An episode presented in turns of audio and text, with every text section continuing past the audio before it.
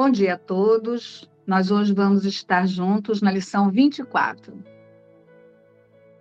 Eu não percebo os meus maiores interesses. Em nenhuma situação que surja, reconheces qual é o resultado que te faria feliz. Portanto, não tens nenhum guia para a ação apropriada e nenhum modo de julgar o resultado. O que fazes é determinado pela tua percepção da situação e essa percepção está errada. Assim, é inevitável que não sirvas aos teus maiores interesses. No entanto, eles são a tua única meta em qualquer situação que seja corretamente percebida. De outra forma, não reconhecerás quais são eles. Se reconhecesses que não percebes os teus maiores interesses, seria possível ensinar-te o que eles são. Mas na presença da tua convicção de que sabes, não podes aprender. A ideia para o dia de hoje é um passo em direção a abrir a tua mente para que o aprendizado possa começar. Os exercícios para o dia de hoje requerem muito mais honestidade do que estás acostumado a usar. Alguns poucos sujeitos considerados honesta e cuidadosamente em cada um dos cinco períodos de prática que devem ser empreendidos hoje serão mais úteis do que um exame mais superficial de um grande número deles. Sugere-se dois minutos para cada período de exame mental envolvido nos exercícios.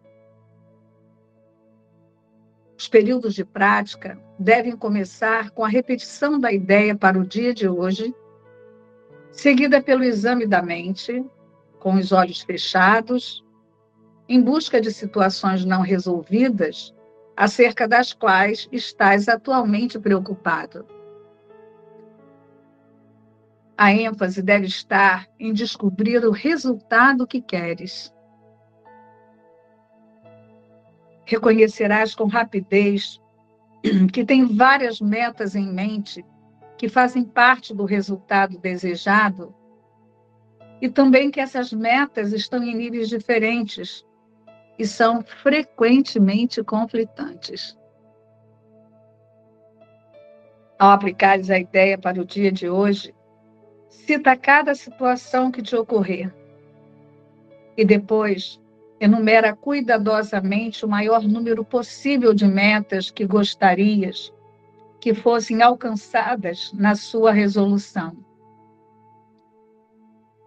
A forma de cada aplicação deve ser mais ou menos a seguinte: na situação referente a, eu gostaria que acontecesse e que acontecesse, e assim por diante. Tenta incluir tantos tipos diferentes de resultados quanto honestamente te possam ocorrer. Mesmo que alguns deles não pareçam estar diretamente relacionados com a situação, ou nem mesmo ser inerentes a ela de forma alguma. Se estes exercícios forem feitos adequadamente, reconhecerás com rapidez que estás fazendo um grande número de exigências que nada têm a ver com a situação. Tu também reconhecerás que muitas das tuas metas são contraditórias, que não tens nenhum resultado unificado em mente e que, independentemente de como a situação se resolva, não podes deixar de te desapontar com relação a algumas das suas metas.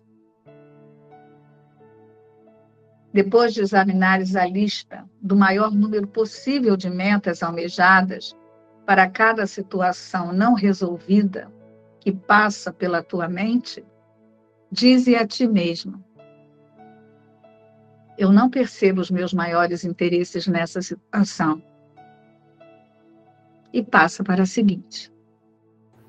Para a gente iniciar o estudo da lição de hoje,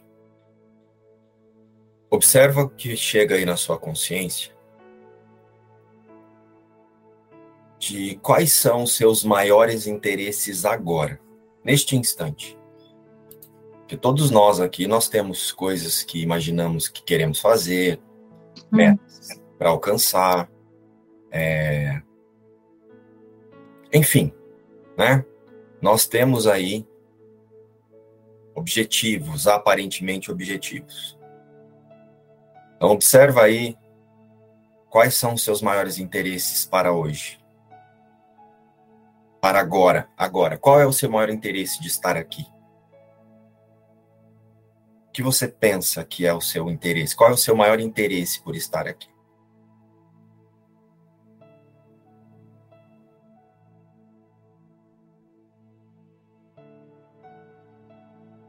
Vocês vão compreender a motivação dessa pergunta no decorrer da, do estudo.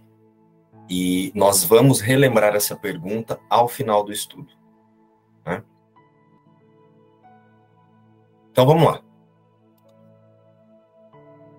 Mais uma vez, o que eu sinto aqui, Jesus está nos convidando a manter a mente atenta através do observador a praticar o poder da observação na consciência, que pensa que é um ser individual e que está separada aqui no mundo, né?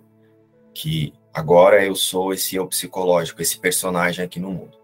A gente não pode esquecer que tem uma consciência pensando o eu psicológico, pensando João, a Maria, e eu vou reforçar muito isso para que a gente possa começar a compreender que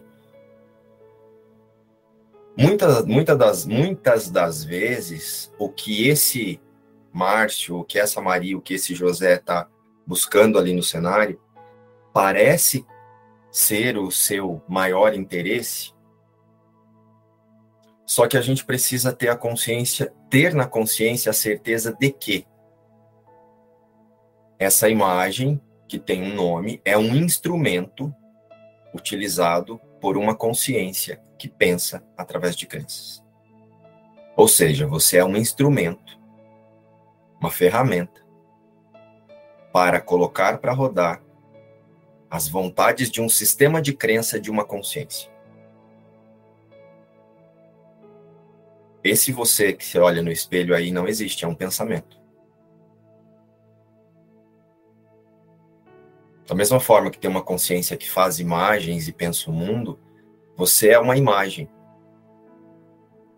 pensada por essa consciência. Por isso a importância dessas primeiras lições em que Jesus nos convida a reconhecer o observador nessa consciência. Para quê? para observar os nossos condicionamentos. Através da ideia de que agora eu sou um corpo e uma personalidade.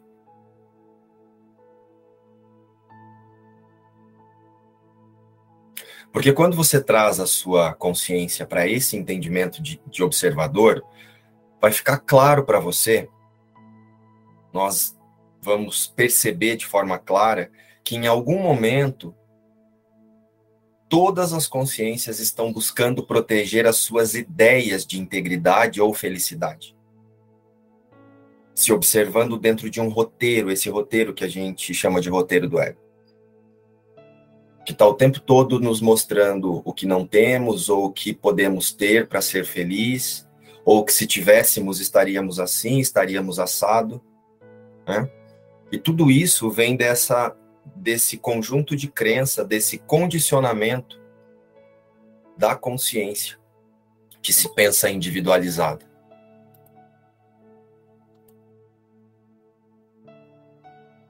Conseguiram sentir até aqui?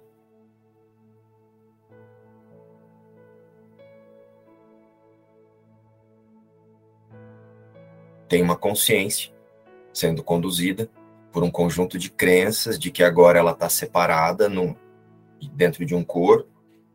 Então, como eu estou separado, agora eu preciso buscar a felicidade. Eu elaboro um plano de salvação. Essa consciência elabora um plano de salvação para si própria através das crenças que ela traz de outras experiências, crenças que quando chegamos aqui nós fortalecemos através lá do papai, da mamãe, da sociedade, do meio que estamos inseridos. Então, com o fortalecimento dessas crenças e essa consciência pensando que é a Jocélia, a Juscelia pensando que é o Igor, agora ela usa esse instrumento, essa ferramenta que aparentemente hoje aqui chama Igor, e Jocélia, e Maria Zélia, e Goianita, para colocar para rodar esse plano de salvação individual. E nós já falamos sobre isso em outras lições. Estão lembrados? Sobre as vontades das crenças e as nossas verdadeiras vontades? Quando nós estudamos o autoconceito lá na nossa live da virada.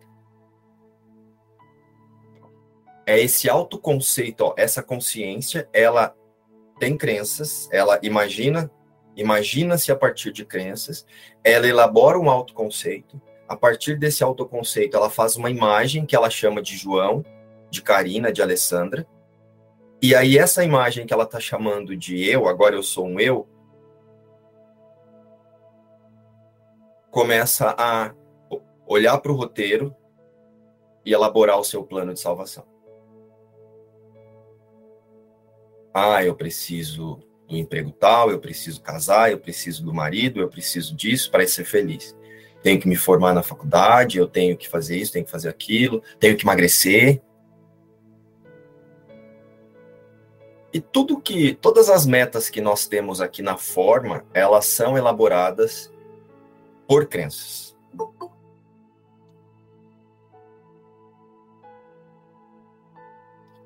Tá fazendo sentido esse relembrar até aqui para vocês?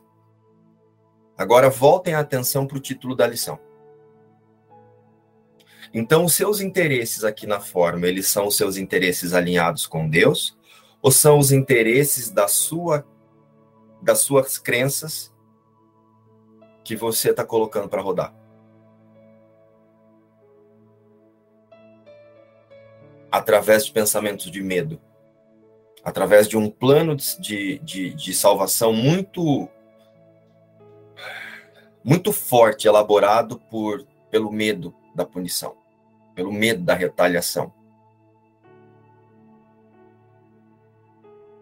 Nós estudamos o medo de Deus no, no domingo, né? Então, depois, quem sentir, volta lá e assiste novamente o vídeo que ficou gravado. Então, gente, até aqui tá claro que as, as vontades que você pensa que são suas vontades, vontades do Márcio, vontade da Nádia, vontade da Giana, são vontades de um conjunto de crenças dessa consciência que está pensando você?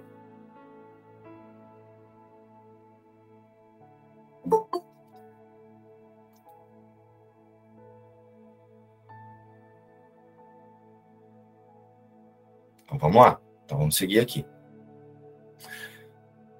É por isso que nós temos uma sensação de que o, o na verdade, nós, não é que nós temos uma sensação, né? Dentro do roteiro do ego, existe uma, uma coisa assim, ó, busque e não encontre. Só que isso não fica claro para nós, porque assim, ó, termina uma meta, eu já tenho outra. Termina alguma coisa, aí fica faltando um pouquinho de alguma coisa para essa coisa ser completa. E quando é completa, daí agora, para eu manter a completeza disso que eu estou imaginando que eu consegui, agora eu preciso fazer outra coisa. Sentem que parece uma roda do hamster, que você fica o tempo todo assim, ó, girando e correndo ali, e você volta para o mesmo ponto, para a mesma sensação de que está faltando alguma coisa para você ser plenamente feliz? Por que, que isso acontece? Porque a, a, essa consciência ela está o tempo todo acreditando no medo, acreditando que está faltando alguma coisa para ela se proteger da punição né? E como que é essa punição que a gente imagina? Né? Porque quando nós estamos, quando você olha para a ideia de unidade, para a certeza da unidade, tudo é completo. Então, Deus, ao se estender e ao criar o seu filho à sua imagem e semelhança, seu filho que é o Cristo, Então ele se estendeu a imagem e semelhança, então entende-se que a completude acontece ali. Quando surgiu essa ideia de fragmentação, né? E essa ideia de, de separação, ela quando surgiu a ideia de separação, e essa ideia de separação sonhou que se fragmentou em 7 bilhões, sei lá quantos bilhões de consciência, parece que essa é, essa completude ela se perdeu assim, ó. Então tu, o que era completo agora ele está dividido, né?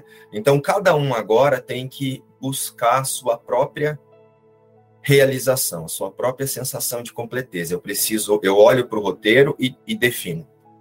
Eu estarei completo quando isso acontecer, dentro do meu plano de salvação. Por quê? Porque tem uma sensação de falta conduzida por esse medo da punição de Deus, né? Eu perdi alguma coisa. Então agora eu tô aqui por minha conta e risco. Então deixa eu olhar para o roteiro e traçar aqui um plano para eu sentir o que eu sentia com Deus. Porque nós temos na nossa consciência uma lembrança da unidade.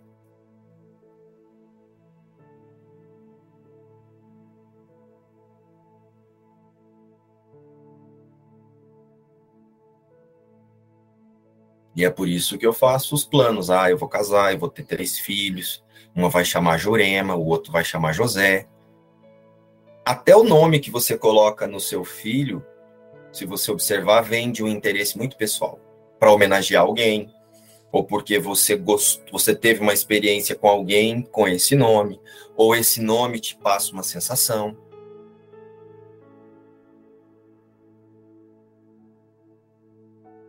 Rosana, qual é o nome do seu filho? Maurício. Por que, que você colocou o nome dele de Maurício? É uma coisa muito engraçada que aconteceu. Eu estava entre Maurício e Rodrigo. E, e eu já era terapeuta naquele tempo e acreditava em todas essas coisas de terapia. E eu fui fazer a numerologia de Maurício e Rodrigo.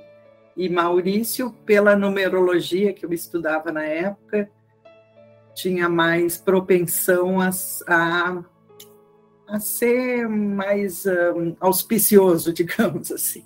Então, a intenção, no final das contas, era que o meu filho desse certo, para que eu pudesse me consagrar uma boa mãe.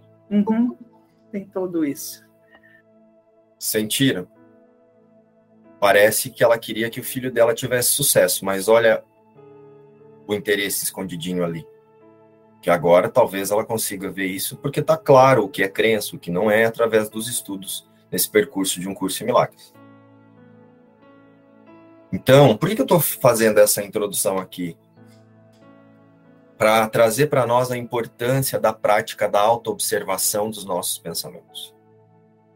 Porque é só através da prática da autoobservação que nós vamos realmente compreender que tem um interesse ali por trás disso que parece que eu quero fazer, que não é bem isso. Então, é, esse é o momento de chamar o Espírito Santo, de pedir a visão verdadeira do Espírito Santo, porque eu não conheço os meus maiores interesses, o que está além disso que parece que eu quero fazer.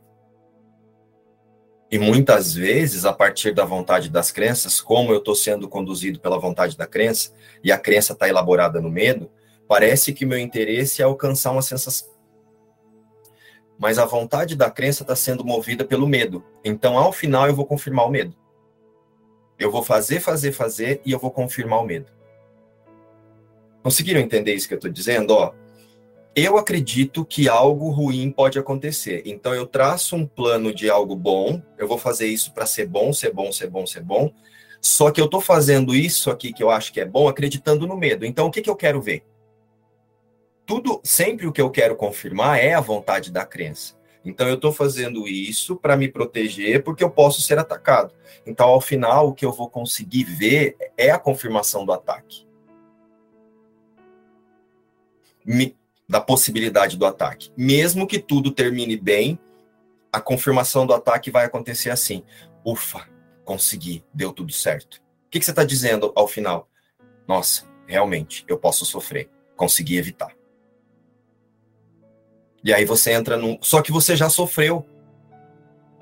Para você desenvolver esse plano de, de salvação aqui, Você já sofreu, você já teve o sofrimento de imaginar tudo que poderia acontecer.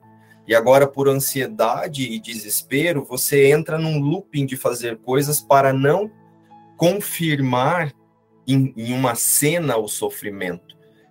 Mas você já confirmou na mente.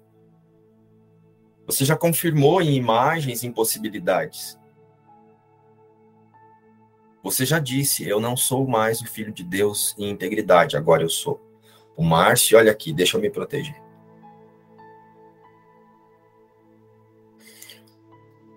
Consegue sentir que o nosso interesse é sempre confirmar a possibilidade do ataque? É sempre confirmar a pequenez e a fraqueza? É sempre confirmar que estamos em risco e à mercê de alguma coisa que parece que a gente não sabe ainda o que é? mas que na verdade é um conjunto de crenças mantido por nossos pensamentos? Conseguem sentir por que, que Jesus fala para do início das lições até aqui que o que você pensa não é bem o que você pensa, que tararararararará, o que eu penso não é isso, o que eu vejo não significa nada?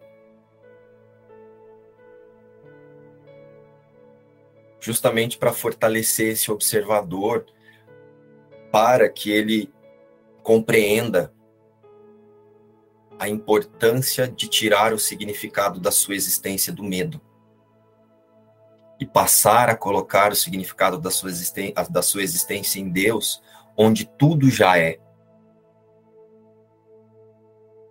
E aí então esses pensamentos, eles passam a ser ferramentas de ajuste de foco. E não mais metas para evitar o sofrimento ferramentas para eu me relembrar de um lugar onde eu nunca saí. E não metas para me levar para um lugar que vou alcançar quando eu terminar essa meta. E aí a felicidade está lá. Você sempre foi feliz, você sempre é feliz, mas nem foi. Você sempre é feliz e você sempre está em paz. Mesmo nos momentos mais angustiantes que você passou, que parece que você passou na sua experiência, a paz e a felicidade de Deus já estava lá garantida pela imutabilidade da sua criação. Nós só não vimos isso porque estávamos confundidos de qual é a nossa realidade. Eu estava confundido, eu me imaginei humano, eu me imaginei o Márcio.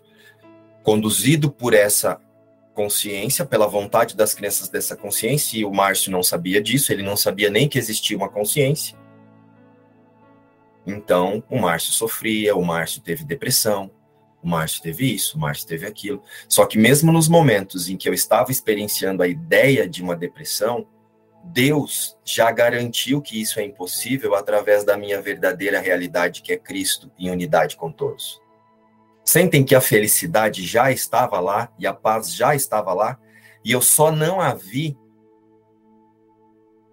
porque eu estava pensando sozinho sem o Espírito Santo? Por que, que Jesus nos fala da importância e da força do Espírito Santo nesse processo de auto-reconhecimento? Maria Francisca, eu vou terminar aqui o pensamento, ao final eu abro para você falar.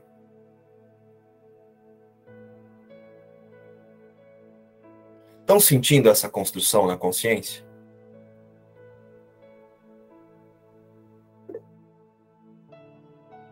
A paz sempre esteve e sempre estará em todas as cenas. Quando você perdeu o seu ente querido, a paz de Deus já estava lá. Só que você estava distraído com a dor do apego àquela imagem, pelo sofrimento do apego naquela imagem. Eu estou perdendo alguma coisa. Eu estou perdendo o amor da minha vida. Eu estou perdendo. Sente que a paz e o amor sempre está. Por que, que sempre está? Porque, em última instância, você é essa paz e esse amor. Quer dizer, em última instância, não, na única instância, né? Porque só existe uma instância, que é Deus. Esse negócio de última instância, nível 1, nível 2, é pedagógico e tá tudo bem, vamos usar. Sentiram? Lembre-se, Hoje, a hora que você bater o dedo no cantinho da porta, a paz já está lá. Você pode se distrair achando que aquela dor está te causando alguma coisa, ou lembrar, olhar para a dor, não negá-la, falar, putz, me distraí aqui, bati o dedinho na porta. Mas até esse dedinho batido na porta vem da vontade de uma crença, para que você relembre que você é um corpo. E aí, ok, esse corpo, aparentemente através dos sentidos, pode experienciar coisas. E tá tudo bem experienciar coisas aqui. Seja a dor do dedinho na porta, ou seja um sorvete gostoso de chocolate. Mas isso ainda vem da vontade da crença.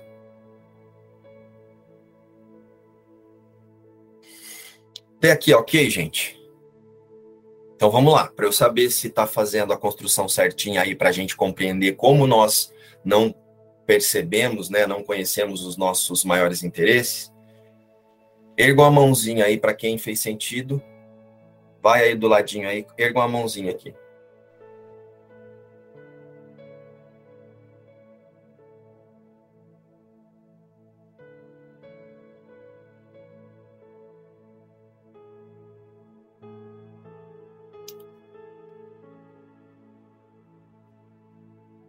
Doroteia não ergueu, não fez sentido para você, Doroteia?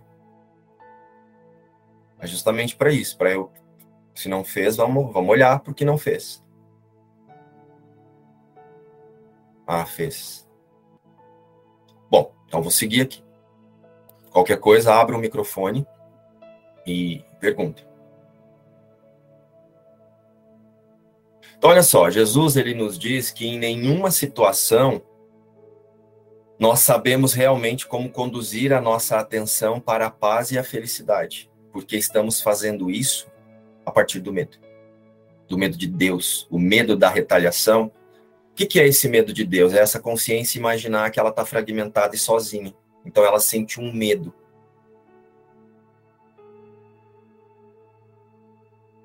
E se nós observarmos mesmo, tudo que nós fazemos aqui vem guiado por um medo de tipo, ah, se eu não fizer isso vai acontecer aquilo, se eu não tiver isso, eu vou perder aquilo.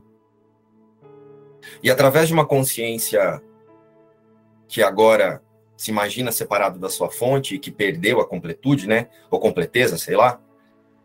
Ela precisa buscar no mundo o que falta para a paz.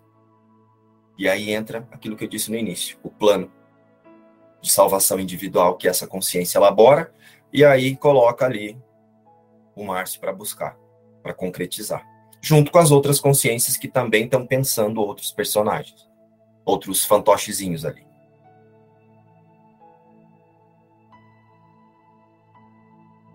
Então, com a mente nessa busca, nós não estamos aceitando a paz na cena. Nós estamos querendo colocar a paz na cena através das nossas ideias do que é a paz. Então, assim, ó, sinta comigo. O que eu penso que é a paz para mim, a felicidade, não vai ser o que é para o Gustavo, por exemplo. O Gustavo tem outras metas, até mesmo porque o Gustavo pode ser de uma outra geração, uma outra cultura. Mas ao final é tudo movido pelo medo.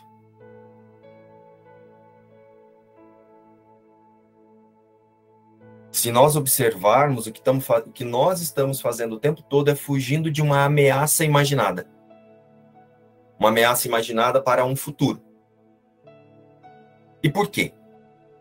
Porque nós já experienciamos alguma forma de medo no passado. Mesmo que isso que você está buscando agora para proteger, que você acha que vai te dar um significado de proteção e de felicidade, mesmo que o, não tenha acontecido nada literalmente com você, mas assim, muitas vezes você ouviu alguém falar que teve um sofrimento, um exemplo, alguém teve uma doença. Aí você agora sabe que se você fizer uma alimentação assim, assado, evita essa doença. Então você ouviu falar, você não teve, então você já sabe da possibilidade, você acredita. Mesmo assim, você está usando uma experiência que você teve na sua mente. Então, assim, alguém próximo experienciou isso. E aí o meu eu psicológico, ele vai querer se defender disso, porque ó, é uma possibilidade. E aí você pega ali e acrescenta isso no seu plano de salvação. A sua crença, a vontade da sua crença de se acreditar frágil, individualizada, pode ser atacada, agora ela vai ser punida. A sua, a, as vontades, de, a, essa consciência, né, acreditando na retaliação, ela vai lá e agora ela fortalece a crença de que eu preciso ter saúde, porque olha, a alimentação pode causar isso, então eu vou comer assim, assim, assim, porque senão eu vou ter câncer. Porque eu vi ali que ó, o marido da fulana, ele comia isso, isso, isso e teve câncer.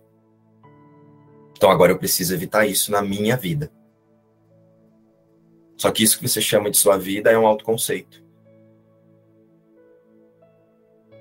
Que não é nem a sua vida, é a vida de uma consciência que está imaginando você. E aí você fica se dando uma importância que você não tem.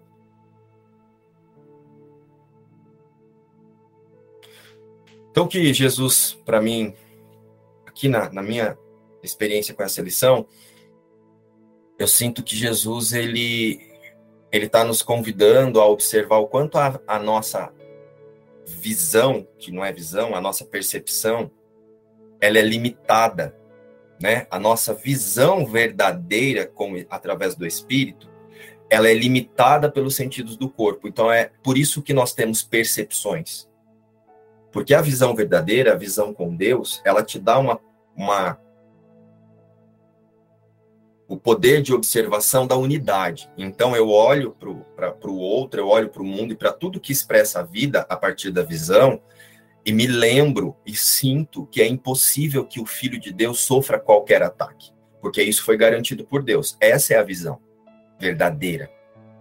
A visão verdadeira, ela só acontece a partir da certeza da imutabilidade do, do Filho de Deus, que somos todos nós em unidade, e da impossibilidade de que qualquer coisa criada por Deus seja mudada. Essa é a visão.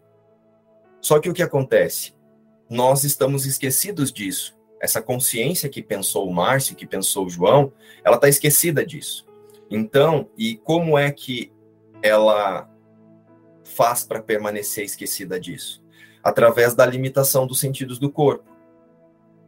Os nossos sentidos nos contam o que acreditamos na mente, nas crenças. Os nossos sentidos, eles estão sempre contando a possibilidade de ameaça que a crença, que a consciência pensa através das crenças. Então eu uso o sentido para perceber e me defender. Ó, tem uma ameaça, então para me defender eu preciso fazer isso. Para me proteger eu preciso fazer aquilo. E essas percepções, elas são elaboradas por links de experiências anteriores, seja dessa consciência ou seja da consciência coletiva, né, dessa mente unificada separada.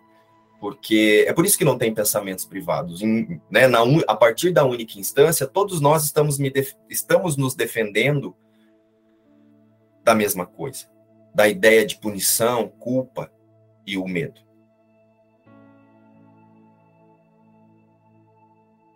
E a gente pode perceber isso pelo que eu falei lá no início. Por mais que você alcance uma coisa, sempre vai faltar outra.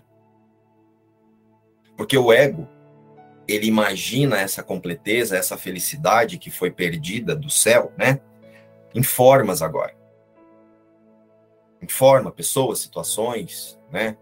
E aí ele conduz a vontade dessa essa, essa consciência acreditando nessa ideia de separação que o ego inventou e engendrou né, nessa mente coletiva, nessa mente unificada separada, é...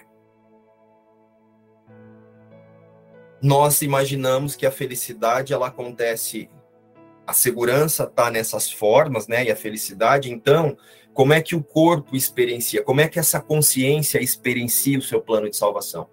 Através das sensações. Então, ah, realmente, comprei esse carro, ó, tô tendo uma sensação de de valor aqui para eu conseguir comprar o carro.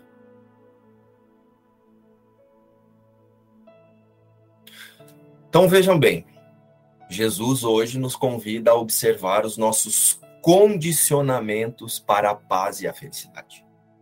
O quanto a sua paz e a sua felicidade está condicionada à realização de alguma coisa.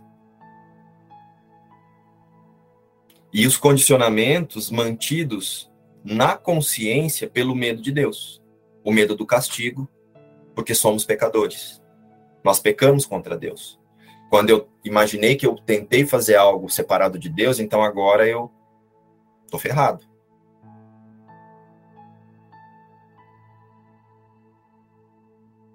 Ah, então agora eu não posso experienciar mais nada no mundo? O ego já grita aí, né? Podemos e devemos. experienciar a forma enquanto a gente está se imaginando humano aqui, com consciência de que o que nós verdadeiramente queremos e buscamos nós e buscamos nós já temos. É por isso que Jesus nos convida a aceitar, a aceitar a, a perfeição e a imutabilidade da criação de Deus. E a confiar na plenitude, na completude do Espírito e na plenitude desse Espírito, onde nada precisa ser acrescentado ou retirado.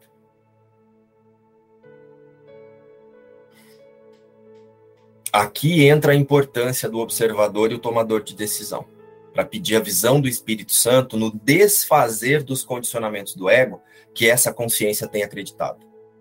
Lembra, não é você que tem acreditado. A consciência acredita e usa você para confirmar. Usa isso que você chama de você para confirmar. Então, é esse essa observação vai nos levar para essa decisão de pedir a visão do Espírito Santo sobre todas as coisas. E aí, então, você passa, através do Espírito Santo, a aceitar a certeza da perfeição do Cristo. E um exemplo de como nós estamos, nós estamos distraídos da nossa real natureza é a busca que nós fazemos de ter valor através da aparência, do corpo, de carro, status social. Né? Quem aqui nunca comprou uma roupinha para imaginando que ao ser notado eu vou ter uma sensação de valorização. Quem aqui nunca pensou que quer o carro tal porque alguém tem esse carro e essa pessoa representa tal coisa? Quem aqui nunca comprou Pantene para ter o cabelo igual da Gisele? As propagandas do Pantene. Só que vocês conseguem sentir que na morte tudo isso que você busca acaba? Olha que incoerência tudo isso que você pensa que são os seus maiores interesses, daqui a algum tempo, espero que seja daqui a algum tempo, né, que, que esse ciclo imaginado de vida aqui aconteça, mas se não acontecer, se você cair ali, bater a cabeça e e passar dessa para o que você não sabe o que é, que não é para melhor nem para pior, porque a gente não, né? Você vai você vai se projetar em algum lugar baseado na sua consciência. E não é se projetar você corpo, a sua consciência vai se projetar, seja lá para onde, por pós-mortem, baseado no que ela pensa. Vocês já, vocês já sentiram que tudo, todas essas metas, todos esses planos e todos esses maiores interesses que você acha que você sabe, que são seus, estão com os dias contados e você não vai poder levá-los?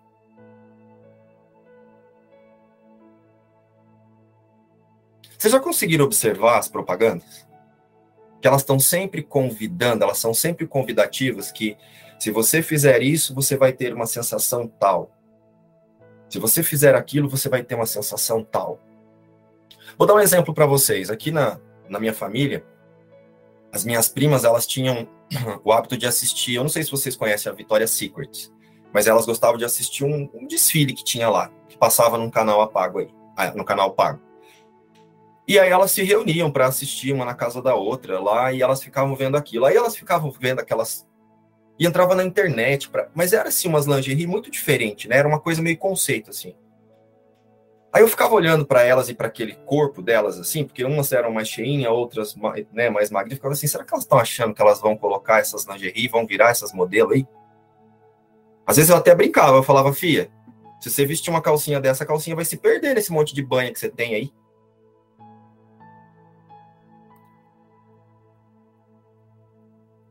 Percebe que você olha para a coisa e você quer viver uma sensação, mesmo que seja mais de nada?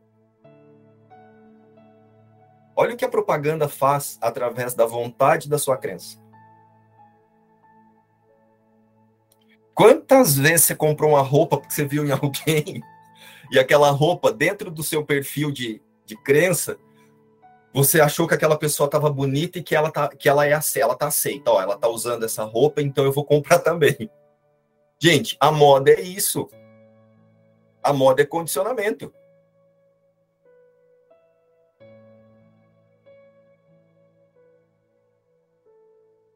Então você pode dizer que você conhece os seus maiores interesses?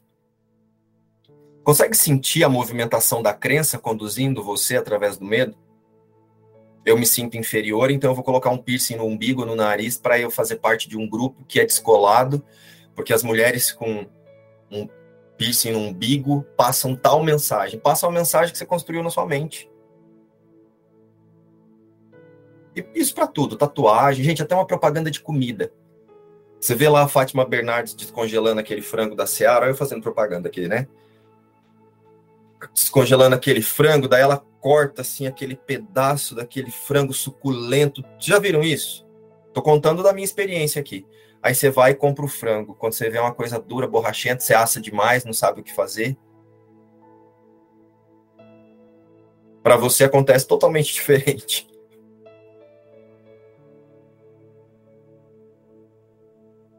Estão sentindo que nós somos movidos a fazer coisas pelos interesses das nossas crenças? De ter experiências através delas?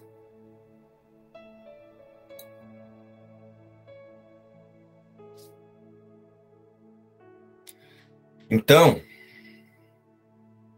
nós somos conduzidos, nós, a nossa consciência, essa consciência que está pensando a separação, que está sentindo aí o medo da retaliação de Deus, da, da ideia de ter se separado de Deus, ela está sempre conduzindo a atenção do corpo a acreditar que uma imagem pode trazer felicidade através de uma sensação tal. É a consciência que está conduzindo isso. Ela acredita que agora ela está separada, então ela perdeu alguma coisa, então agora ela vai buscar. Ela vai para esse roteiro que a ideia de separação inventou, né? Esse roteiro que a gente chama de mundo, de experiência humana e aí ela vai buscar. É por isso que nós compramos pets, é por isso que nós adotamos cachorrinhos. E nós podemos experienciar a forma, adotar cachorrinho, comprar frango da, da Seara, comprar a calcinha da a lingerie da, da Victoria's Secrets ou de qualquer outra que você quiser. Podemos. Podemos fazer tudo isso enquanto a gente está se imaginando humano. Contudo, atentos eu estou fazendo isso porque eu estou buscando uma completeza que eu acredito que eu perdi? E aí faz a mesma coisa, mas ó, Espírito Santo, traz a visão perfeita da criação de Deus aqui. Eu quero experienciar isso através da visão perfeita, alinhada com a completude do Espírito Santo. Eu quero a visão do Cristo sobre essa minha vontade.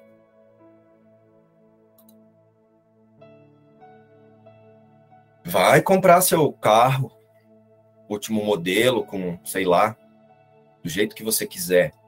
Mas lembrando que esse carro logo, logo vai perder a função de trazer a completeza que você está imaginando. Pode ser um carro, pode ser um sorvete que você queira chupar. Muitas vezes você pensa que você quer tomar um sorvete porque o sorvete é gostoso, você quer se atacar com a ideia de que você engordou depois. Ou que, nossa, vai aumentar meu colesterol.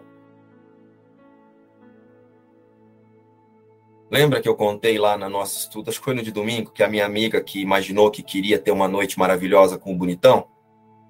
Só que, na verdade, ela foi conduzida o tempo todo pela ideia que ela podia ser rejeitada, então ela foi, se arrumou, passou o dia no salão se arrumando, só que, na verdade, o que estava movendo ela?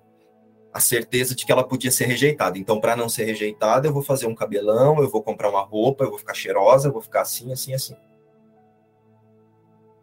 Então, ó, nós não sabemos os nossos maiores interesses. Eu não percebo os meus maiores interesses. Por isso que diante de qualquer rompante, ímpeto, porque nós sentimos, quando você quer alguma coisa, vem uma sensação. Quando você está com o seu plano de, com a sua meta sua consciência sendo conduzida pelas metas das crenças da, da consciência, né? Pela vontade das crenças e usando você, usando o que você pensa que é você, que é essa personalidade, tem uma, tem uma sensação de que eu quero fazer para alcançar isso, ou eu não vou fazer para não acontecer isso. Esse é o instante perfeito para acionar o instante santo. Todo instante é santo, né? Só que diante de uma sensação como essa, não se distraia achando que o que você quer fazer é isso ou aquilo. a partir da única instância que existe, e quando você se vê separado dessa instância, tudo que você quer é atacar ou se proteger. Que é tudo a mesma coisa, é um ataque à integridade do Filho de Deus. Então essa consciência ela está sempre atacando essa integridade, dizendo eu não sou mais íntegro, eu não estou mais em unidade, eu não estou mais protegido pela perfeição da criação de Deus. Eu estou sozinho, eu estou sozinho, eu estou sozinho. Deixa eu colocar meu plano para rodar. Então, quando eu falo atacar a integridade, é a integridade da criação de Deus na nossa consciência. Porque, em última instância, o que Deus criou não pode ser atacado, né? Em única instância, em uma única instância, o que Deus criou permanece perfeito. Aguardando, a verdade aguarda que nós relembremos de que a integridade é cuidada por Deus. A integridade do Filho de Deus é garantida por ser a imagem e semelhança de Deus que é eterno.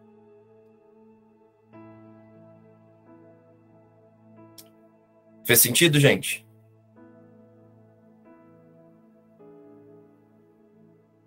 Sentem que agora traz mais clareza aí para compreender como nós não sabemos, não percebemos os nossos maiores interesses? Você acha que essa expressão colaborou, Cat? Se você puder falar? Ela ergueu o joinha. Ela ergueu a mão ali. Que, que você sente, Gerlane? Você acha que trouxe clareza aí para a sua prática?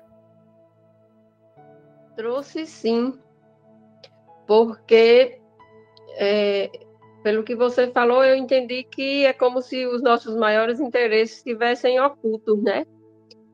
Eu até estava pensando que é como, assim, o medo de Deus, porque eu acredito que a gente pensa que não tem medo de Deus, mas ocultamente a gente tem medo de Deus, porque se não tivesse, a gente não vivia, né, no medo, na culpa e pensando em pecado, porque isso, assim, não, não é muito claro. Hoje eu já tenho essa consciência, mas é, antes do curso eu não imaginava que eu tinha medo de Deus. A gente acha que não tem medo de Deus, pelo menos eu pensava assim. E é, os, a gente realmente não conhece nossos maiores interesses, é como se eles estivessem ocultos, né? Foi isso que eu entendi. E a partir do momento que a gente é, é, tem o um entendimento, o conhecimento disso, a gente pode decidir e escolher diferente, né? escolher pelo ser que realmente somos. Exatamente Foi isso. Entendi. Sim. E, e, uma coisa importante que você trouxe aí de para a gente fixar aqui na nossa fixar a nossa atenção é assim: por que, que nós não percebemos que temos o medo de Deus? Porque não é a Gerlane que tem medo de Deus. E a gente se pensa muito a Gerlane. A gente pensa muito que é o Márcio, que é a Rosana. Quem tem medo de Deus é a consciência que imaginou a separação. E essa consciência que imaginou a separação, ela inventou a Gerlane para não olhar para o medo de Deus. Então, eu, Márcio, se for observar, eu não tenho medo de Deus, porque eu quero, eu quero Deus, eu quero ir para o céu. Desde pequenininho você não fala assim, ó, Ó, quem faz isso, Deus não gosta. Se você fizer isso, você vai para o céu. Ou morre a vovó. Ah, a vovó foi para o céu. Então você quer ir para o céu. Você não tem medo de Deus. Só que até que você tenha a compreensão do que é uma mente em unidade, do que é a verdadeira criação de Deus, essa consciência, tudo que ela está fazendo e movimentando através da Gerlane e através do Márcio, é pelo medo de Deus. E qual é o medo de Deus? é a ideia que ela alimenta de que ela está separada de Deus. Então, como eu estou separada de Deus, a qualquer momento alguma coisa pode acontecer. Sentiram? É por isso que fica obscuro o medo de Deus. Porque nós olhamos para o medo de Deus a partir do personagem, a partir de um pensamento dessa consciência. O personagem é um pensamento da consciência. Então, até que você compreenda que você não é o personagem e que você também não é essa consciência, você é o observador que observa, você é o ser, você é o ser que observa as vontades dessa consciência. E só acontece isso quando você compreende que não houve separação da fonte. Então esse observador, ele tá, ele antecede. Para eu compreender o que é observador, eu preciso ter consciência total de que eu permaneço como Deus me criou. E quando eu falo consciência total, não é ter aceitado, estar tá iluminado. Eu preciso colocar minha fé de que eu não sei quais são os meus maiores interesses, porque até aqui os meus interesses, eles foram conduzidos por uma consciência que imagina que se fragmentou da fonte. Só que agora, nesse percurso com o curso Milagres, Jesus está dizendo: isso não aconteceu. Então agora eu passo a usar a observação para perceber o movimento dessa consciência em acreditar que a separação aconteceu. Só que eu, observador, quero tomar a decisão de acreditar no que Deus pensa sobre mim, no que Jesus fala, e não do que a consciência me contou até aqui, e não do que as ideias de separação e medo engendrou nessa consciência até aqui. Então, a partir de agora, eu sou quem observa o, o desenrolar da história através do medo, para escolher pelo amor. Deu uma ajuda aí, Gerlane? Sim. Ajudou sim. Por isso que Jesus fala, o observador e o tomador de decisões. Então, assim, nós temos essa compreensão, porque nós já, estu... já lemos o livro, em, né? Pelo menos assim, eu não li o livro todo, mas junto lá com o grupo da Ing, eu estou lendo, acho que nós estamos no capítulo 25. Então, nós já acessamos isso em algum momento, mas quem está chegando agora, ou quem está fazendo contato com o curso Milagres agora, isso que eu estou falando vai ser muito diferente para essa pessoa. Porque eu chego em um curso Milagres pensando que eu sou o corpo e pensando que eu não. Quando eu chego em um curso Milagres, eu não tenho nem ideia que existe uma consciência. Eu penso que a consciência sou eu. Esse conjunto de carne, ossos e, e tripas. Eu penso que isso sou eu e que a consciência, que o espírito é alguma coisa que está dentro desse corpo aqui. Vai lá fazer uma ressonância e vê se você vê a silhueta do espírito. Você vê bucho. Por quê? Porque isso é um sistema de pensamento. Vem de uma ideia de separação. Não aconteceu.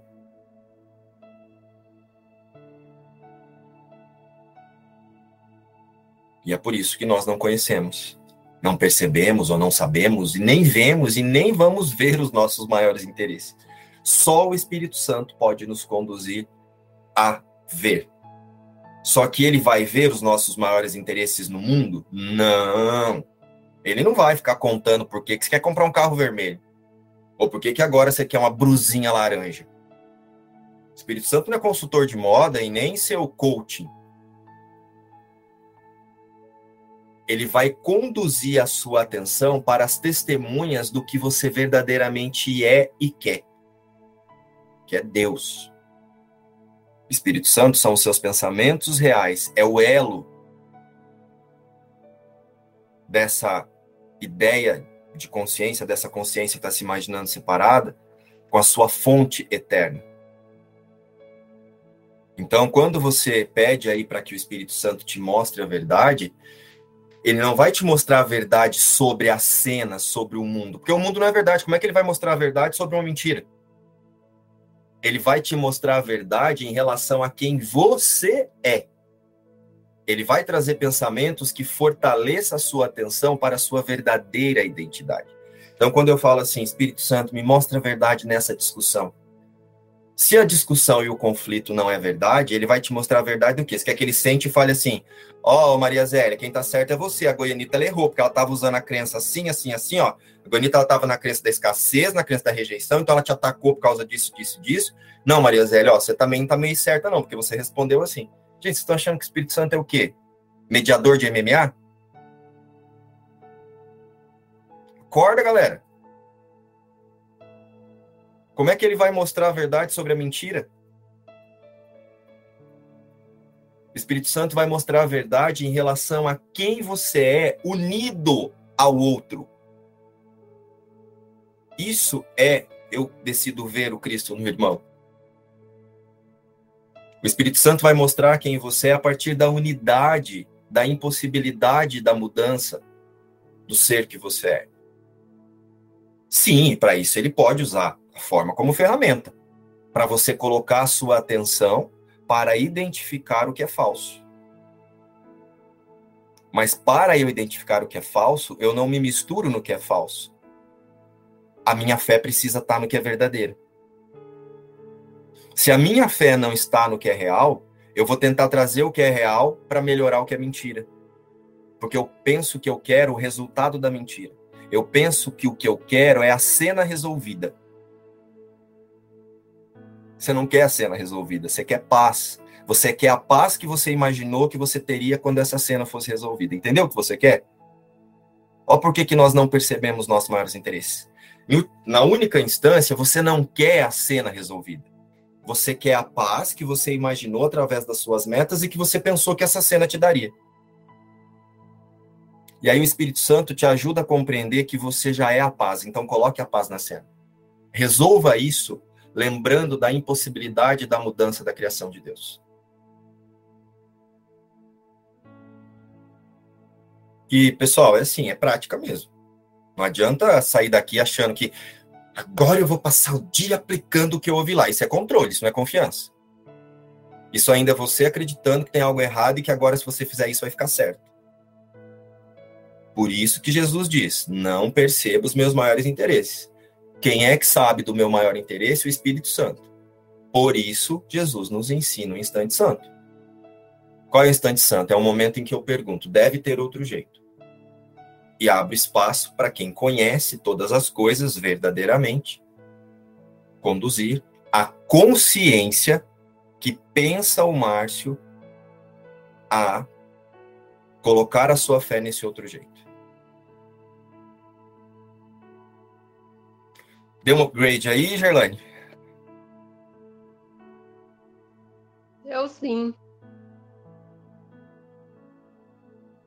Bom, é isso. Alguém sente de trazer alguma expressão, alguma dúvida, ou alguém sente essa lição de um outro, de uma outra perspectiva?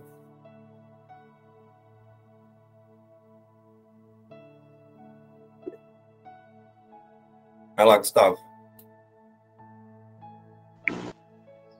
É o seguinte, a, aconteceu comigo hoje de manhã, quando eu acordei.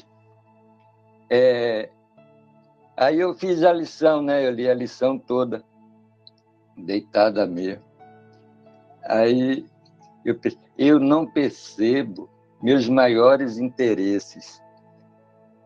Eu cheguei à conclusão que, na verdade, não precisava nem esse título todo. Podia ser Eu Não Percebo nada como é agora. Aí você já vai lá para a lição 9. A sensação também de, bom, eu experimentei isso. Que na verdade não tinha nem acordado. Tanto que eu, te, eu fiz a lição, depois ele virei para o lado e dormi de novo. Se eu não acordei, Acordar para quê? Para ver isso?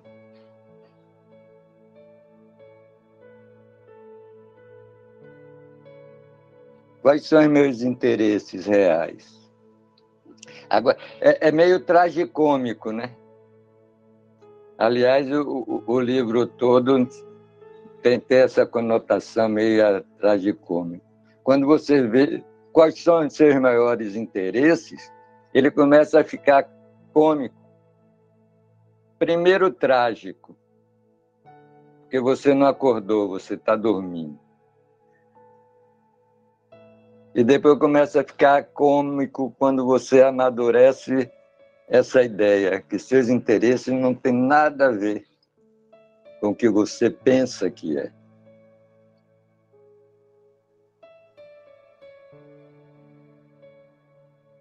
Foi essa sensação que eu tive hoje, logo que eu acordei. E justamente por não termos a consciência dos nossos interesses, eu aqui, particularmente, quando eu desperto, eu já faço uma oração, né? Eu já estabeleço a minha meta. É, Espírito Santo, me mostra, me ensina e me conduz a ver somente como Deus vê. E uma coisa que eu uso muito, e uma vez eu compartilhei isso no grupo de estudos com o pessoal, e eu acho que fez sentido, porque eu vejo, principalmente o João, eu sei que ele usa muito isso. Eu trouxe uma questão assim: quando você acorda, presta atenção se você acorda sendo, sentindo-se o filho de Deus, se o primeiro pensamento que vem na sua consciência é você, eu sou o filho de Deus, então eu quero experienciar esse mundo através da consciência alinhada com essa certeza ou você acorda precisando? Se o primeiro pensamento que vem na sua mente é assim, nossa, preciso levantar, escovar o dente, fazer xixi, colocar aquela roupa, colocar não sei o quê, nossa, eu preciso levar a menina para a escola, eu preciso fazer o café, eu pre... observa que você vai ver qual professor você escolheu. Então, para mim, isso é muito claro, assim, já faz muito tempo, né? Eu sou café com leite num curso Milagres, faz só dois anos aí, mas desde assim, ó, eu estava terminando as lições, eu já comecei a acordar. Quando eu abri os meus olhos, assim, o que que eu estou pensando aqui agora? Eu estou pensando Deus ou estou pensando medo, né? O que que é pensar o medo? Porque muitas vezes você acorda, você já acorda, nossa, eu preciso ir ao banheiro. Nossa, eu preciso disso. Então, assim, você já acorda precisando, você já acorda com a consciência ajustada para as necessidades dos seus maiores interesses que você não conhece. Que Jesus diz hoje que você não conhece. Se você não conhece os seus maiores interesses, então por que, que você não entrega esse parecer acordar para quem sabe e para quem pode usar isso a favor do plano de Deus para a salvação e não do seu plano de, do seu plano individual. Porque no meu plano individual eu preciso acordar, fazer isso, escovar o dente, escolher uma roupa, fazer tal coisa, fazer aquilo outro. Um exemplo, eu não trabalho. Quando começou a pandemia, eu decidi me aposentar e me aposentei por minha conta. Então eu não trabalho mais. Então, na, o dia do Márcio, assim, o Márcio acorda e ele não tem nada para fazer. E isso me gerava uma angústia, porque eu comecei a me sentir, durante um tempo, foi gostoso. Só que eu, sim, eu acordava numa sensação de inutilidade, uma sensação assim, tinha uma culpa por eu não estar tá fazendo nada enquanto todo mundo estava fazendo alguma coisa. Era como se mesmo mesmo não precisando estar tá fazendo alguma coisa, porque geralmente a gente pensa que precisa por conta financeira e nessa experiência de Márcio, né, tenho aqui outras formas de sobre de renda que não preciso ser vendendo a minha atividade para alguém, vendendo o meu esforço para alguém, o meu trabalho, sei lá como é que você quer imaginar. Só que vinha uma sensação de culpa, compreende? E aí eu ficava buscando precisar de coisas para preencher essa ideia de que eu tinha que fazer alguma coisa. E aí, quando eu observei isso, eu até contei isso uma vez num estudo, e a Ju falou que também acordava meio assim, lembra, Ju? E aí foi nessa época que eu comecei a pedir para o Espírito Santo, eu comecei a falar, Espírito Santo, a partir de agora, que o meu primeiro pensamento seja você. Eu estou pronto que o meu primeiro pensamento seja Deus. Então, mesmo quando eu acordava e o meu primeiro pensamento não era Deus, eu trazia para minha consciência, eu só quero Deus. E a partir da decisão de só querer Deus, o que que eu faço agora a partir disso? Quais são as atividades que eu vou buscar a partir do alinhamento do ser? E essa é a minha experiência, mas muitas vezes você que também tem horário para chegar no trabalho, você que precisa Observa se você não está confirmando o medo de Deus, o medo da retaliação, porque se você chegar atrasado, seu patrão vai fazer isso, vai fazer aquilo. É a consciência usando você para confirmar o medo de Deus, o medo da retaliação. Não que você tenha que chegar atrasado, mas sente que você tem certeza de que algo vai acontecer, de que você vai perder alguma coisa. Sentem isso? Não sei se fez sentido aí essa esse exemplo do acordar, se, se observar se você tá, você acorda sendo ou precisando. Você acorda com a, a consciência ajustada ao ser e pedindo experiências a partir da completude, Ou você acorda na falta? Eu preciso fazer isso para ter aquilo, senão vai acontecer aquilo outro. Não sei se ajudou, mas eu uso isso aqui na minha prática. A Nádia escreveu alguma coisa aqui, deixa eu ler. Ela escreveu assim, ó. Márcio, o que você disse ontem foi perfeito. Nós somos o Espírito Santo. Temos que escolher ver com a visão dele que vive em nós, ao invés de ver com o ego. Essas aulas estão sendo um ótimo treino. Vocês são demais. Obrigado, Nádia, pela. Bom que tá fazendo sentido. Fico contente. E isso, gente, aqui é a nossa prática, né? Que pode parecer uma aula, mas é isso que esse nosso grupo de estudos vive, experiencia, né? Nós temos um grupo de vivências de um curso milagres, vivências e práticas de um curso milagres. Então nós nos reunimos para trazer esses pensamentos, né? A Rosana traz o que ela sente como as questões de mãe que interpreta isso, de avó, a, a, Sol, né? Cada um tem uma questão, tinha quando nós chegamos nesse grupo. A Sol era questão com a saúde, que ela só tinha uma alimentação saudável por causa disso, por causa daquilo. Então, assim, vamos olhar por que, que a gente acha que precisa dessa alimentação saudável. Vamos olhar por que, que a gente pensa que eu preciso que a minha neta seja assim ou seja assado. Né? Porque a Rosana, ela tinha uma netinha meio a Suzane von Richthofen lá, né? Então ela tinha medo da neta dela. Ela é testemunha do amor. Porque a netinha dela falava que não gostava dela, uma coisa assim, não é? Não, foi assim. Uma vez eu estava tentando mudar a cena, interferindo em algumas coisas ali na casa deles, e ela disse assim: Vovó, eu te odeio. Aí, sabe, deu aquela. Ui, que coisa, né? Como assim uma netinha de três anos dizer que me odeia? Aí tá.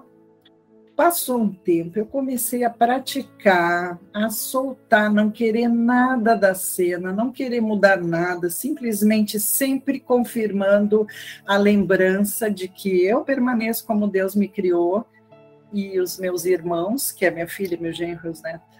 Os meus irmãos estão aqui comigo no Cristo e com essa lembrança que eu entrava naquela, na casa deles. E aí um dia ela disse assim: Vovó, eu te amo. então, como que ela, ela tinha uma percepção assim que ela sentia qual era o, o sistema de pensamento que eu estava rodando aqui. E até a Rosana chegar nessa compreensão, quando ela trouxe isso para nós no grupo, ela estava numa sensação de medo, assim, tipo, nossa, minha netinha, né, o que está acontecendo? E aí, tipo, vamos olhar para isso? Então, não é, eu nem, é que bom que está aparecendo uma aula aí para vocês, mas, na verdade, é um compartilhar de práticas mesmo e vivências do desse nosso grupo, né? Quem é o nosso grupo? A Gerlane, a Rosana, a Sol, o João, e agora vocês, vocês são esse grupo, né? esse grupo, através dessa live, através ali do YouTube, ele está crescendo. Todos que estão assistindo esse vídeo estão acessando isso de, de algum lugar. Então, Nádia, muito, ficamos muito contentes de que a nossa decisão de experienciar o caminho que Jesus fez esteja fazendo sentido também para vocês e estejam convidando vocês a experienciar esse caminho mesmo, né? Porque nós temos uma oração que é Jesus, nos conduz apenas no caminho que você fez quando passou por aqui. E nós confiamos que o Espírito Santo vai nos conduzir nesse caminho junto com Jesus. Então, sejam muito bem-vindos a esse caminho. Deixa eu só ver que surgiram mais algumas mensagens aqui. A Nádia agradeceu e a Nirmana. Espero que eu tenha falado certinho aí seu nome. Se não falei também é uma ilusão, então perdoa. É, de domingo para hoje, sinto que dei o salto que precisava no estudo de um curso em milagres. Muito grata, Márcio, e a todos. E nós é que estamos gratos com a sua devoção. Nos unimos a essa devoção para que isso continue assim. Igor? Você estava contando sobre a Gisele Bündchen, você comprar um shampoo, tudo. Eu usava de uma outra forma. Eu, eu fazia drag, né? Então eu usava roupa, peruca, tudo para se imaginar Beyoncé. Então eu fazia eu fazia performance, eu fazia todas as coisas imaginando que eu era Beyoncé na minha cabeça. E aí as pessoas me olhando, eu olhava e falava assim, nossa, elas estão me achando a Beyoncé mesmo. e na verdade não, né? Na verdade só tava na minha imaginação mesmo, assim. Porque as pessoas falavam mal de mim pelas costas, falavam como eu era magra, como... Ih, um monte de coisa assim, sabe? Então, é, em questão de roupa também, eu usava muito isso. Questão de roupa. Então é, é isso mesmo que você falou. A gente fica no nosso plano aqui, na nossa cabeça, né, nas nossas imaginações, imaginando que está acontecendo aquilo, mas na verdade não. Depois que eu parei para. Depois que o Márcio me deu um puxão, falou assim: você não é ator, você não é drag. Aí foi tipo assim: eu falei, putz, é mesmo, não sou. Né? Que deu pra. Eu dei um passo atrás e falei, nossa, me mostra o Espírito Santo, porque eu não sei. Foi bem legal isso, sabe? Queria trazer um pouco disso. Que legal, Igor, obrigado. E, e olha só, visita aí, né? As decisões que você tomava para se fantasiar de drag, né? Eu não sei se é fantasiar, sei lá como é que fala, mas para se vestir de drag provavelmente você se sentia já num estado de não aceitação, então você cria essa imagem para ser aceito. Só que a sua vontade de criar essa personagem, essa essa personagem, vem da certeza de que você não é aceito. Então, ao final, por mais que você faça a performance da Beyoncé, você vai encontrar alguém que fale o que você acredita sobre você. Né? E isso que o Igor falou é quando ele chegou no grupo, eu, ele chegou através do João e do, e do Rodrigo. Então eu, eu observava os, eles estudando ali, né? Porque eu não sou muito de me meter na, na prática dos outros, assim, né? Então eu pra, faço a minha prática e eu fico observando, só que a gente veio estudar junto. E um dia a gente estava num estudo de um curso de milagres num café. E eu não lembro o capítulo que a, a gente não estudava um capítulo, a gente pegava um, os nossos pensamentos e buscava a visão de Jesus sobre o que a gente estava pensando. E aí o Igor começou a falar que ele queria usar um curso de milagres para estender o amor, que ele queria gravar vídeos para estender o amor, que ele queria agora criar uma peça de teatro para estender o amor, que ele queria fazer um show de drag para levar o amor para as pessoas. Aí aquilo me veio assim um rompante, eu olhei para ele e falei assim: "Igor, para com essa palhaçada. Você não precisa se fantasiar, se travestir para estender o amor. Você precisa ser o amor. Você precisa primeiro reconhecer que você é o amor.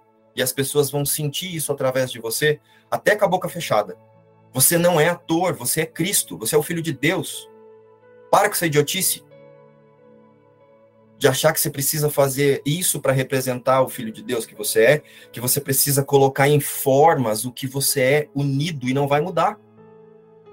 Tanto que eu olhei para ele assim, o olho dele até encheu de lágrimas, assim. Eu falei, vixe. Só que daí eu continuei. Eu falei, para com essa palhaçada, para de achar que o amor acontece em formas, porque não acontece. Você pode usar isso como um símbolo. Porque se você continuar olhando para o amor e querendo estender o amor desse jeito, você vai estender os seus medos. Pergunta para o Espírito Santo como é que ele quer que você represente o amor. E aí você vai fazer parte do plano de Deus para a salvação. Senão você está trazendo Deus para fazer parte do seu plano individual de salvação. A partir daquele dia eu achei que o Igor nunca mais ia nem voltar para os estudos, mas tá aqui, ó. Tem que dois anos, Igor? Porque foi no começo dos meus estudos também. Alguém mais quer expressar? O Márcio, eu quero contar uma experiência muito prática aqui, porque vai até tra talvez trazer uma clareza de como a gente faz coisas com metas ocultas, assim, né? eu tenho praticado observar bastante os meus sentimentos.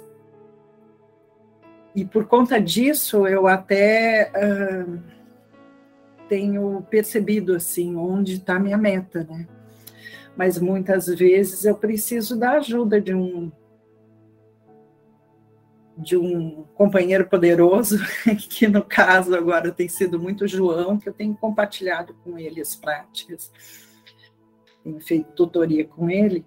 Então, no Natal, uh, sempre no Natal, assim, é, a gente junta a família na casa da sogra da minha filha.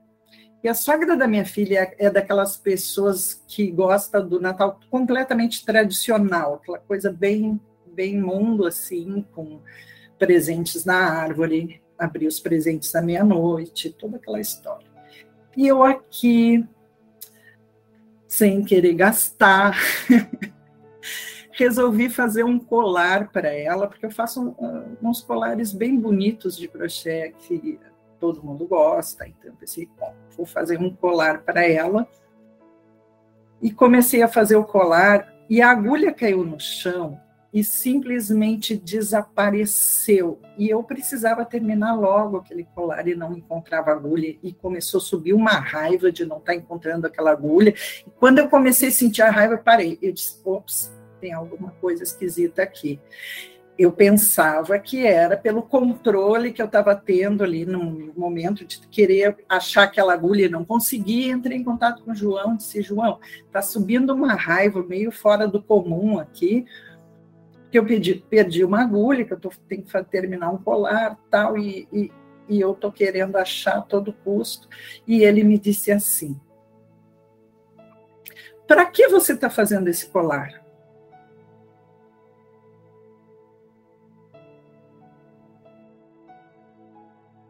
Esse colar. Eu disse: Bom, eu estou fazendo esse colar porque eu não quero chegar de mão abanando na casa da sogra da minha filha, né? E como eu não quero gastar também, então estou fazendo um colar para levar e botar na árvore lá para dar de presente para ela. Aí ele disse assim: percebe como você está querendo fazer esse colar? Não é por conta de não querer gastar, mas é para chegar lá e não ser rejeitada, para pertencer, para fazer igual a todo mundo. Observa o valor que você está botando nesse colar. Observa o valor que você está botando em querer ir nessa festa de Natal. Aí começou a vir um monte de coisa, quanto símbolo tinha ali naquele colar para minha filha também não ficar, entre aspas, com vergonha, que a mãe chega na festa sem nada, né? Para ter toda essa. É, é, é, seguir essa ritualística do mundo, né? Pertencer, pertencer ao mundo. Então, eu vi o quanto de distração que tinha, quanta meta equivocada que tinha, simplesmente nesse simples colarzinho que no fim eu e o João demos tanta risada que era o próprio colar de Satanás que estava ali. Então, é, a gente precisa ficar muito atento às metas que a gente tem por trás da, daquilo que a gente está fazendo. Então, quando a gente consegue observar sempre os, os sentimentos, quando sobe um sentimento assim, que não é sentimento de Deus, então, ops, espera aí, dá um passo para trás e percebe o que que para que, para que, não é por quê, é para que eu estou querendo isso, esse esforço todo. Então, olhar para isso, fazer um hackear a mente, ficar e perceber, então, o interesse oculto que está por trás daquilo. E depois que a gente percebe, é muito interessante, porque libera todos, é, todas essas crenças de que eu tenho que fazer tudo igual a todo mundo, de que eu tenho que pertencer, de que eu tenho que ser é, a, a, perfeita nesse roteiro. Solta tudo e, e, e relaxa, lembrando que ah, é um alívio. Eu nunca deixei de ser quem eu sou na verdade, eu nunca deixei de ser quem Deus criou, e eu não preciso fazer nada para provar um valor que Deus já me deu na minha própria criação. Então, desde essa lembrança é que eu posso ir na festa, que eu posso fazer o colar, que eu posso dar o colar, mas sempre lembrando que não é o colar que me dá o valor, que não é ir na festa que a minha filha vai me aceitar ou não. Então, é, sair dessa jogada de de mentira, né, sobre sobre mim e lembrar a verdade sobre mim que nunca mudou e que a paz nunca deixou de ser o que eu sou. É um ótimo exemplo de que não percebemos os nossos maiores interesses mesmo. Hoje, às 13h30, nós temos a leitura comentada do. Eu não me lembro com certeza o capítulo, mas depois a gente coloca no grupo. Eu acho que é a continuação do capítulo 25. É a continuação do capítulo 25 com a Ing. É uma leitura que fortalece muito a nossa consciência, é, porque ela vai lendo e comentando, né, a, a, que Jesus verdadeiramente quer nos trazer ali. Então isso ajuda com que a gente tire a atenção daquilo que não é o nosso interesse. Então, quem sentir também está muito convidado, vai ser muito bem-vindo.